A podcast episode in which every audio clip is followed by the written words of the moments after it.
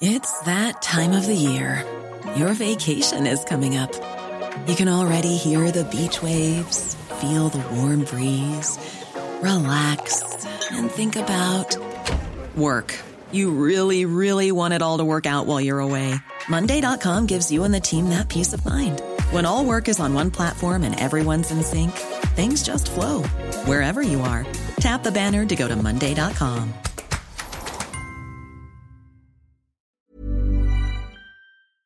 Salut, c'est Victoire Tuaillon. Ces derniers mois, avec mon équipe, on a travaillé sur une série exceptionnelle. Ça s'appelle 20 milieux sous ma chair. L'autrice, Caroline Potier, a exhumé des cassettes audio qu'elle enregistrait pour sa meilleure amie lorsqu'elles étaient ados et qu'elle traversait l'enfer, les violences que lui infligeait son père.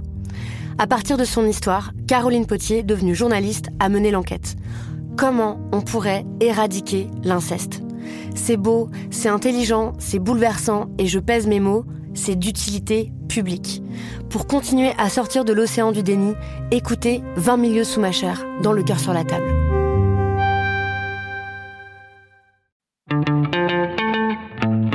Salut, c'est Thomas Rozek. On a fait plus d'une fois dans ce podcast le constat de l'avancée rapide et semble-t-il inéluctable des nouveaux rois du capitalisme mondial, à savoir les tenants de l'économie numérique. On a beaucoup décrit leur modèle basé sur la dérégulation, leur poids, leur méthode et leur caractère de plus en plus visible en dehors des univers dématérialisés, dans nos villes, dans nos rues où se côtoient livreurs, chauffeurs VTC, deux roues en libre service, appartements loués via des plateformes, etc. etc. On s'est souvent interrogé aussi sur l'apparente incapacité des États à mettre de l'ordre dans tout ça, à réguler, à instaurer du cadre pour éviter que les pratiques très agressives de ces nouveaux acteurs ne viennent grignoter notre modèle social. Et récemment, on a commencé à voir s'organiser des réponses venues non pas des gouvernements centraux, mais des villes, qu'il s'agisse de Londres, déterminé à interdire Uber, ou de Paris, qui fait état de son intention de contrôler les livraisons d'Amazon. De plus en plus de métropoles se mettent en première ligne face à ces plateformes. On a eu envie de savoir pourquoi, et ce sera le sujet de notre épisode du jour. Bienvenue dans Programme B. Pour répondre à cette vaste interrogation, il nous faudra pas moins de deux chercheurs spécialistes des notions de ville et de politique, Patrick Le Gallès et Antoine Courmont, un duo qui, ça tombe bien, travaille ensemble puisqu'ils ont coordonné le livre collectif Gouverner la ville numérique, paru récemment au PUF. J'ai commencé par soumettre notre question de la mise au premier plan des villes à Antoine Courmont. Je pense qu'avant de répondre à votre question, il faut aussi un peu comprendre pourquoi les plateformes sont, quelles sont leurs caractéristiques qui les distinguent d'autres entreprises privées plus traditionnelles qui ont toujours participé au gouvernement urbain et pourquoi, euh, pourquoi les plateformes seraient plus difficiles à, gouverner et poseraient ces questions. Et en fait, bah, c'est essentiellement dû à leur à leur activité qui est de collecter et traiter de la donnée et euh, de, faire de l'intermédiation algorithmique, de l'appariement entre offre et demande sur différents marchés. Et donc euh, ce, cet aspect euh, numérique fait qu'en en fait elles ont besoin d'assez peu de présence territoriale pour déployer des services et donc elles se déploient très rapidement sur un très grand nombre de territoires sans rentabilité immédiate puisqu'elles se font financer sur des levées de fonds. Euh, et donc cette spécificité fait aussi qu'elles n'ont pas besoin d'entrer en contact avec les pouvoirs publics avant de déployer leurs services dans une large mesure, puisqu'elles passent directement en proposant un service auprès des citoyens. Et donc il n'y a pas de forme de contractualisation euh, comme on peut le voir sur des contrats classiques euh, publics-privés. Où, où l'acteur public, dans ces cas-là, est en capacité du coup de, de structurer le marché et de définir des orientations euh, collectives dans, par, par l'activité, enfin, pour réguler l'activité économique. Donc ça, c'est des premiers points. Et l'autre point aussi, c'est qu'ils sont, enfin, sous plateforme, comme tout acteur un peu start-up, se développe sur des irritants pour du quotidien ou alors des failles de l'action publique qui sont souvent sur des failles où il n'y a pas forcément encore de, de, cadre réglementaire, ce qui fait que bah, elles ont le temps de se développer avant que la régulation arrive a posteriori, mais elle arrive quand même bien souvent. Et donc du coup, nous, notre notre position et ce qu'on essaye de, de défendre, c'est justement de, de dire, ce qu'on observe surtout, c'est que ces acteurs posent des, des problèmes et déstabilisent très fortement les pouvoirs publics, mais en même temps, les pouvoirs publics ont des capacités de régulation et arrivent à structurer ces marchés. Ensuite, pour, euh, il y a plusieurs formes de régulation hein, de, de, ces acteurs. Il y a une première régulation qui est, qui est le marché lui-même, au-delà de, de l'acteur public. En fait, il y a aussi, un, enfin, faut pas oublier que les modèles économiques de pas mal de ces acteurs restent quand même assez fragiles. Uber, par exemple, est encore déficitaire. Euh, son, son cours, son action a chuté de 25% depuis son introduction bourse. Et surtout, en fait, il réalise euh, enfin, près de 25% de son chiffre d'affaires dans seulement 5 villes sur 850 euh, dans lesquelles il est présent dans le monde. Et ces cinq villes sont Los Angeles, San Francisco, New York, Rio et Londres. Et quand quand une ville comme Londres du coup interdit Uber, du coup ça fragilise énormément le, modèle économique et la position de l'entreprise. Donc est-ce que finalement, une des raisons qui font que euh, l'action euh, publique se passe plus au niveau euh, des villes que des États, c'est aussi la rapidité de la prise de décision? Qu'est-ce qu'on dit souvent que l'État met du temps à prendre exactement la mesure des, modifications à apporter pour poser un cadre, justement, pour on parlait de cette régulation tout à l'heure. Est-ce que, comme l'action publique est, plus rapide au niveau municipal, c'est aussi pour ça que ce sont les villes qui sont en première ligne?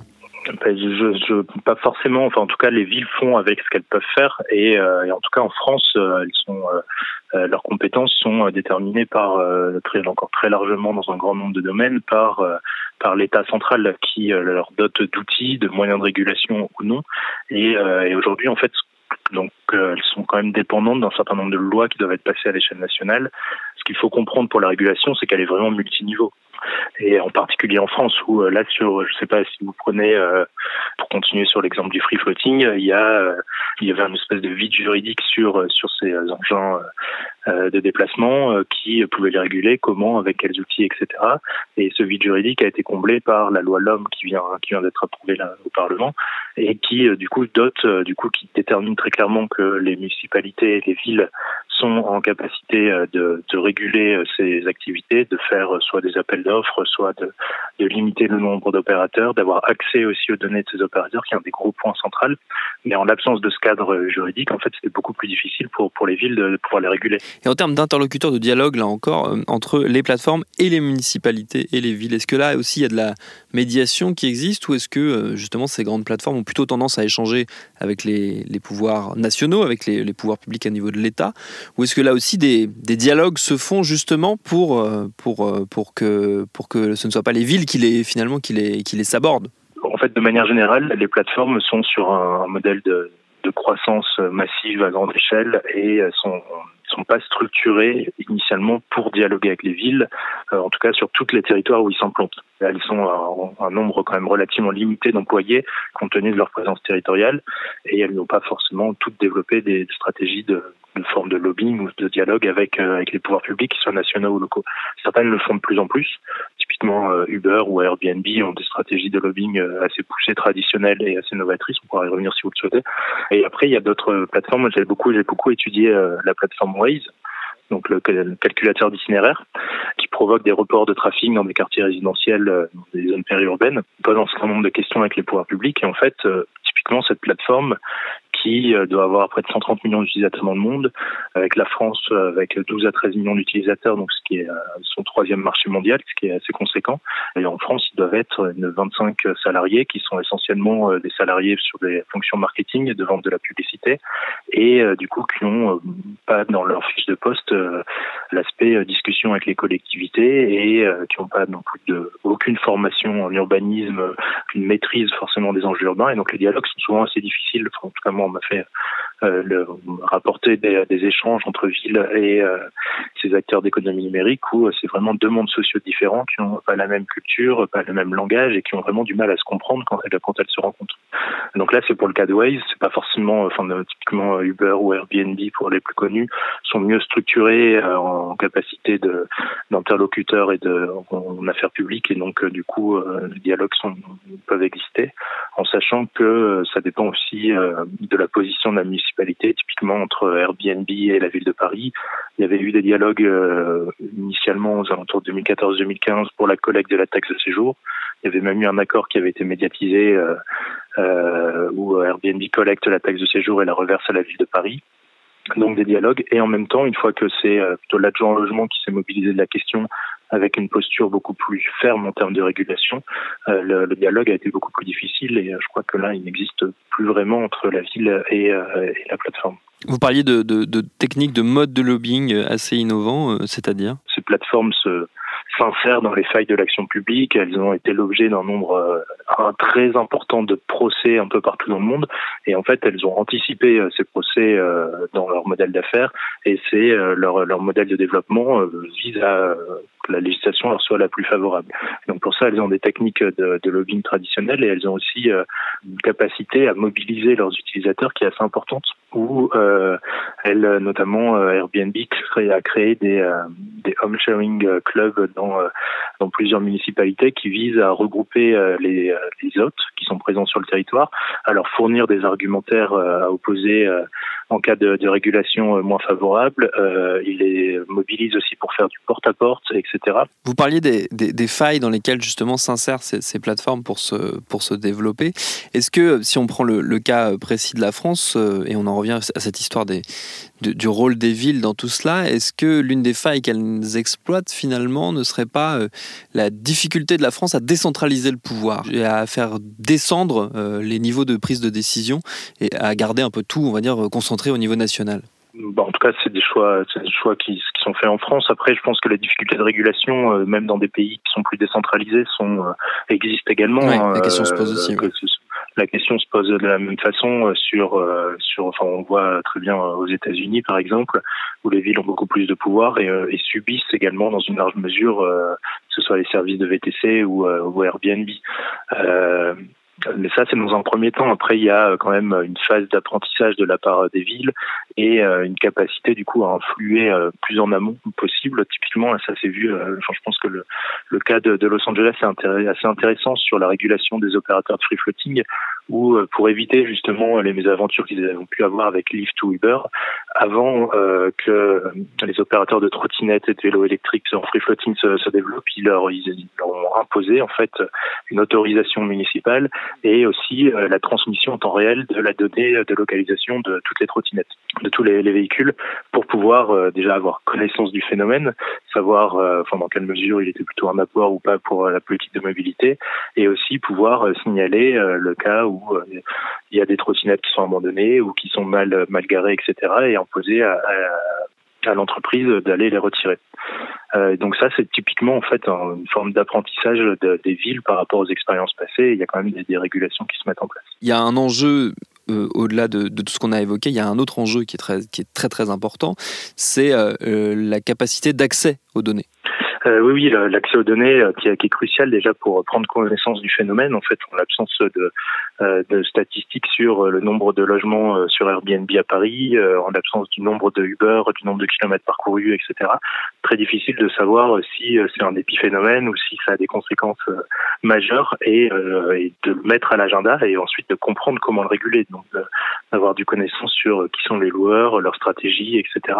Et en fait, toutes ces données sont seules les, les plateformes les ont. Donc les villes euh, ont mis en place un ensemble de, de stratégies pour essayer d'avoir une meilleure connaissance hein, de, de, ces phénomènes euh, d'une part, et ensuite sur la capacité à pouvoir réguler ces, euh, activités. Une fois pour mettre en œuvre la régulation, il faut aussi pouvoir identifier les, les, euh, les loueurs qui ont une activité frauduleuse pour euh, ensuite pouvoir les sanctionner. Là encore, c'est très difficile à effectuer en l'absence d'informations précises sur, sur les loueurs. Comment elles parviennent à les obtenir, ces données? Parce qu'on sait que la data, la donnée, c'est un peu le, le pétrole de, de ces entreprises, de ces plateformes. Comment est-ce qu'elles acceptent ou pas euh, de, de laisser les, municipalités, les pouvoirs publics accéder à ça C'est des vraies batailles hein, avec euh, des vrais rapports de force qui se jouent. Il y a euh, il y a aussi des législations quand même qui tendent maintenant à imposer à ces acteurs la transmission de données. Donc c'est le cas par exemple sur la loi Elan qui est en France qui impose la transmission sur Airbnb et, autres plateformes de location de véhicules touristiques, euh, la transmission euh, annuelle des, euh, données et le nombre de, de, nuitées qui a été réservé pour chaque chaque loueur, chaque logement aux, collectivités, avec là encore le, le, décret sorti en début de mois et donc le décret gouvernemental qui fixe un peu le, exactement ce qu'il y aura dans le jeu de données et euh, qui convient pas tout à fait à, la ville de Paris puisque en fait il n'indique pas le lien vers l'annonce qui rend plus compliqué derrière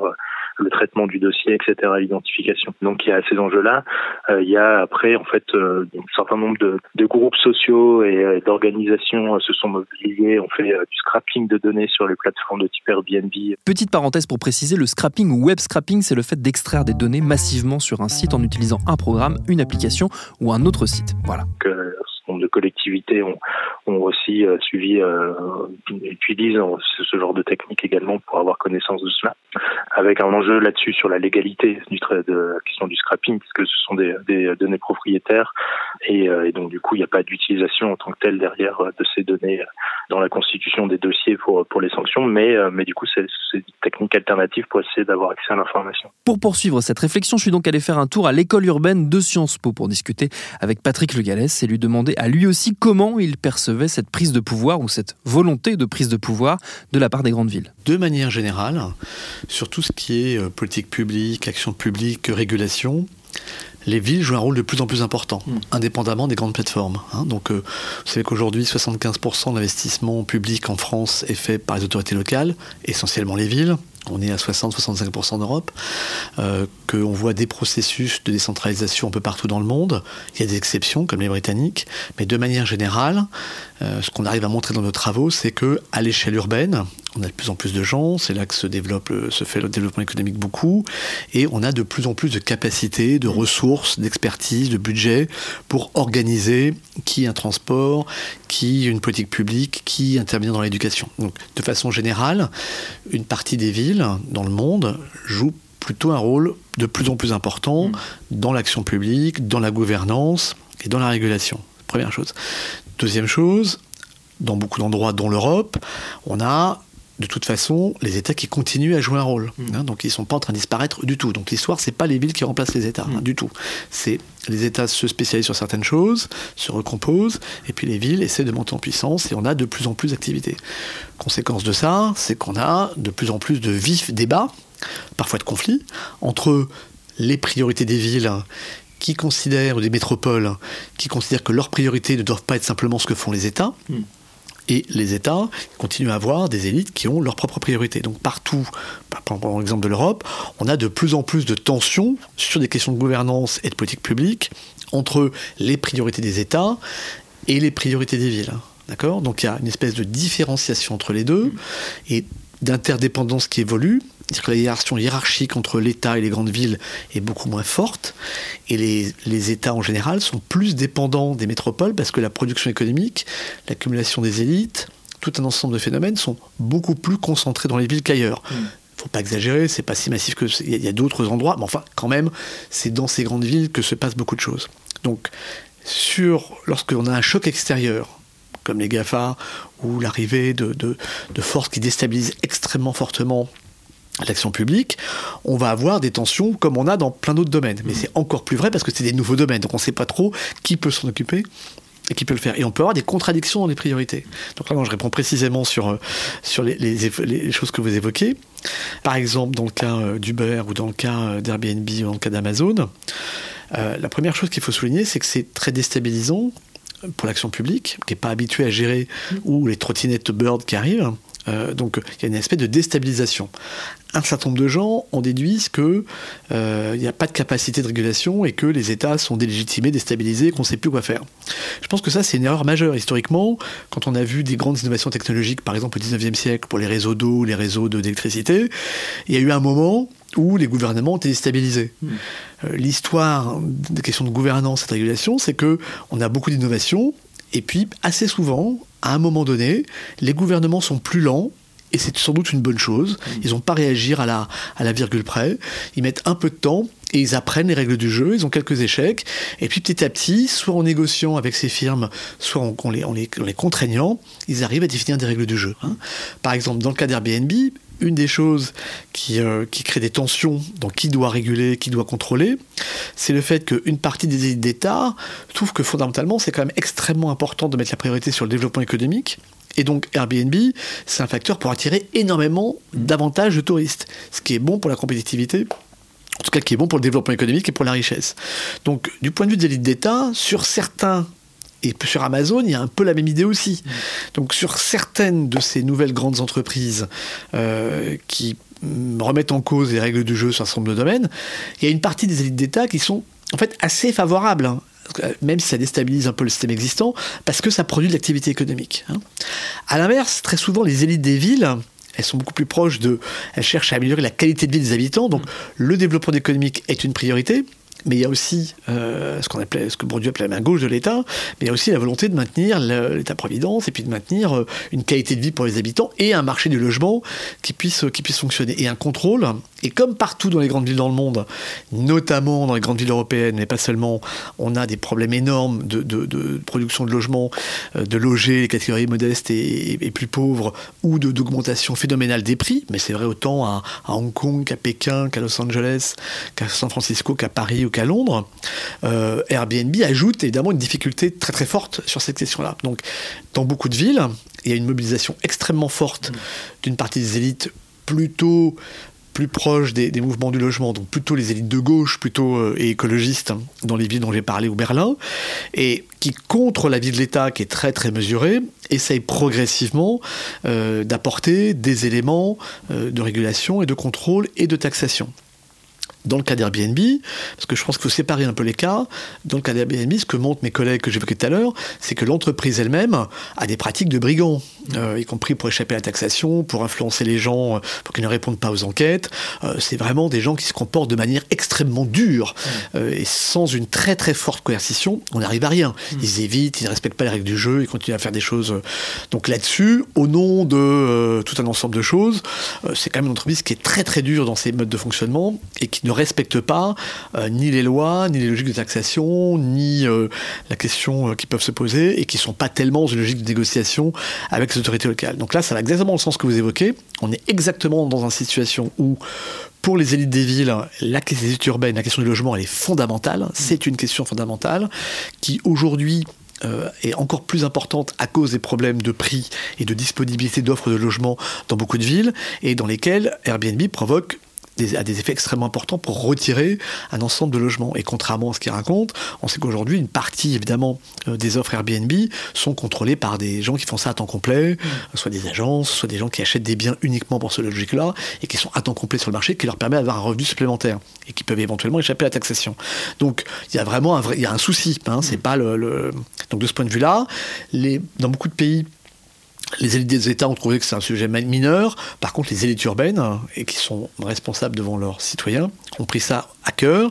Et donc, il y a tout un ensemble de réactions très très fortes, que ce soit Berlin, qui est très en pointe, euh, Paris, qui essaye euh, parfois contre l'État et, qui demande beaucoup plus d'intervention de l'État pour avoir davantage de moyens et de ressources pour pouvoir réguler, pour avoir pour contrôler l'information, euh, ou Barcelone qui a pris aussi le, leadership sur ces questions-là et qui essaye de, faire des choses. Ce qui est en train de se passer, c'est qu'on voit non seulement des élites urbaines qui jouent un rôle de plus en plus important, qui mettent de l'expertise, qui essayent de mettre des ressources pour faire du contrôle, ce qui est compliqué pour elles, hein, pas, ça demande des ressources importantes, mais elles s'associent à un groupe des villes qui apprennent à négocier avec Airbnb qui a toujours une stratégie de diviser pour régner. Donc personne ne sait l'accord que cache Airbnb avec chacune des villes. Donc il y a un réseau des villes européennes et maintenant mondial qui essaye de partager euh, les accords qui sont tous différenciés de ville en ville et qui essaye de et d'influencer la législation nationale et de se mettre d'accord sur des pratiques. Donc il ne s'agit pas d'interdire Airbnb, il s'agit de réguler, d'avoir un, nombre de nuitées maximum et de contrôler, d'avoir l'information sur qui loue, qui reçoit et de pouvoir taxer correctement euh, ces, activités. Donc là, ça va exactement dans le sens que vous évoquez. D'abord, il ne faut pas oublier que les États continuent à jouer un rôle important sur les questions de définition des règles du jeu et de la coercition la capacité à taxer, mais les élites urbaines sont les moyens de le faire et de plus en plus sont actives, mettent des ressources, créent des systèmes d'information, euh, négocient très activement et créent des réseaux de villes, soit ça, soit elles influencent les politiques nationales, et on a de plus en plus de lois pour Paris, pour Helsinki, pour Londres, qui leur donnent des moyens de négocier euh, et, d'affirmer des choses. La difficulté, c'est qu'on a affaire à des très grosses entreprises qui ont des moyens absolument considérables.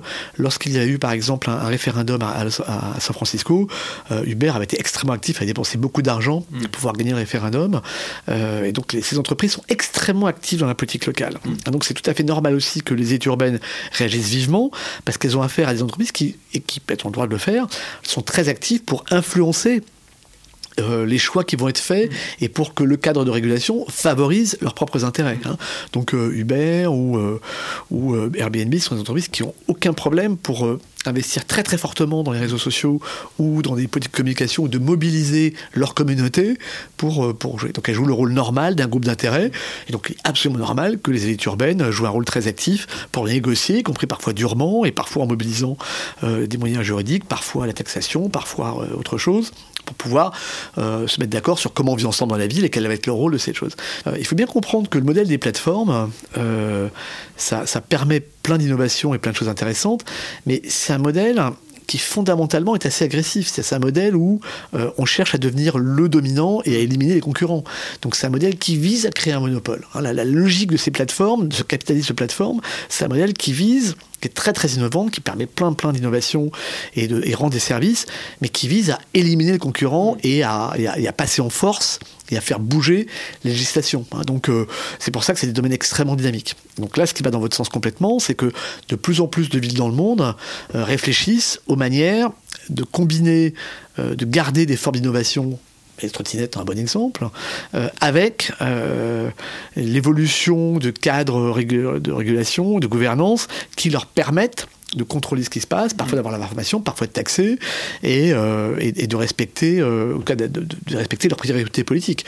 Pour les élites des grandes métropoles, euh, elles ont appris, les, les, élus et les, et les, techniciens et les gens et les groupes d'intérêt qui sont autour que le conflit politique et la dynamique de faire évoluer les cadres de la régulation et les formes de gouvernance urbaine, c'est un domaine dans lequel elles doivent s'habituer à changer, à s'adapter, à devenir mm. plus agiles. Hein. Donc ce qui a, a beaucoup, ce qui a, le basculement qu'on est en train de voir, c'est que elles ont appris qu'un jour elles peuvent voir débarquer Amazon, le lendemain ça va être les trottinettes et après-demain ce sera autre chose qui sera lié à l'intelligence artificielle. Donc dans beaucoup de villes mondiales, ce qu'on voit beaucoup, et c'est très clair en Europe, c'est elles sont en train de s'étoffer et de se réorganiser pour mm. être capables de répondre à ces défis. Euh, elles savent tout de suite qu'il faut travailler avec l'État et influencer l'État pour avoir des, capacités à réagir, euh, que tout de suite, il faut laisser des formes d'innovation se développer et pas réagir, interdire tout de suite parce que c'est, ce, serait, mm. ce serait très dommage.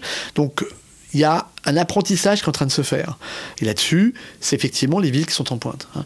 Et on pourrait presque conclure en disant, c'est sur un certain nombre de ces sujets, euh, vous voyez, on pourrait, si j'élargisse un peu, on pourrait dire que si on réfléchit sur les questions qui nous intéressent tout petit peu de, crise climatique, euh, on peut quand même faire contraster les hésitations de tout un ensemble d'États mmh. et leur faible capacité à mettre en œuvre euh, les politiques qui vont dans ce sens-là et à respecter les engagements qu'ils ont pris à la COP de Paris ou à d'autres COP. À l'inverse, on voit que euh, même si c'est pas sur les mêmes politiques et que c'est plus facile et que c'est pas forcément la même état d'enjeu, une partie des élites urbaines est aujourd'hui vraiment en pointe hein, pour euh, travailler très très fortement sur les questions de la mobilité, sur les questions d'énergie dans les bâtiments, sur les questions de, l'agriculture et des modes alternatifs euh, urbains, sur les questions d'éducation des populations, sur les questions du tri, sur les questions de gestion de l'eau. Un peu partout, c'est vraiment les villes qui sont très en pointe. Donc on a quand même un décalage qui s'accentue où les élites urbaines sont vraiment l'avant dans plein de continents et particulièrement en Europe pour essayer de faire changer les choses et de faire changer les politiques. Et pour un exemple concret de ce que dans les villes la question de l'arrivée massive d'opérateurs adeptes de la dérégulation peut vouloir dire, je vous invite à réécouter l'épisode que nous avions consacré il y a quelques mois aux trottinettes en libre service avec ce titre Faut-il brûler les trottinettes électriques? Merci à Antoine Courmont et Patrick Le Gallès pour leur réponse. Programme B, c'est un podcast de Binge Audio préparé par Lauren Bess, réalisé par Mathieu Thévenon. Abonnez-vous sur votre appli ou votre plateforme préférée pour ne manquer aucun de nos épisodes, Facebook et Twitter pour nous parler et à demain pour un nouvel épisode.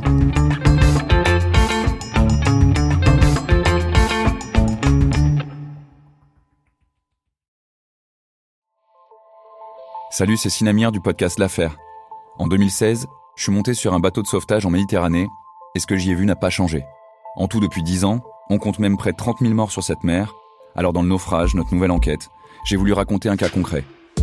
Comment 130 personnes sont mortes en 2021 à la frontière de l'Europe, malgré des dizaines d'appels de détresse. Qui n'a pas pu les sauver et pourquoi? Qui étaient ces disparus? Et surtout, comment on en est arrivé à ne plus parler de 130 personnes qui meurent le même jour sur un bateau au milieu de la Méditerranée? Le naufrage, c'est la nouvelle série du podcast L'affaire de Paradiso Média. Une enquête que vous pouvez retrouver gratuitement chaque semaine à partir du 27 mars 2024 sur toutes les applications de podcast.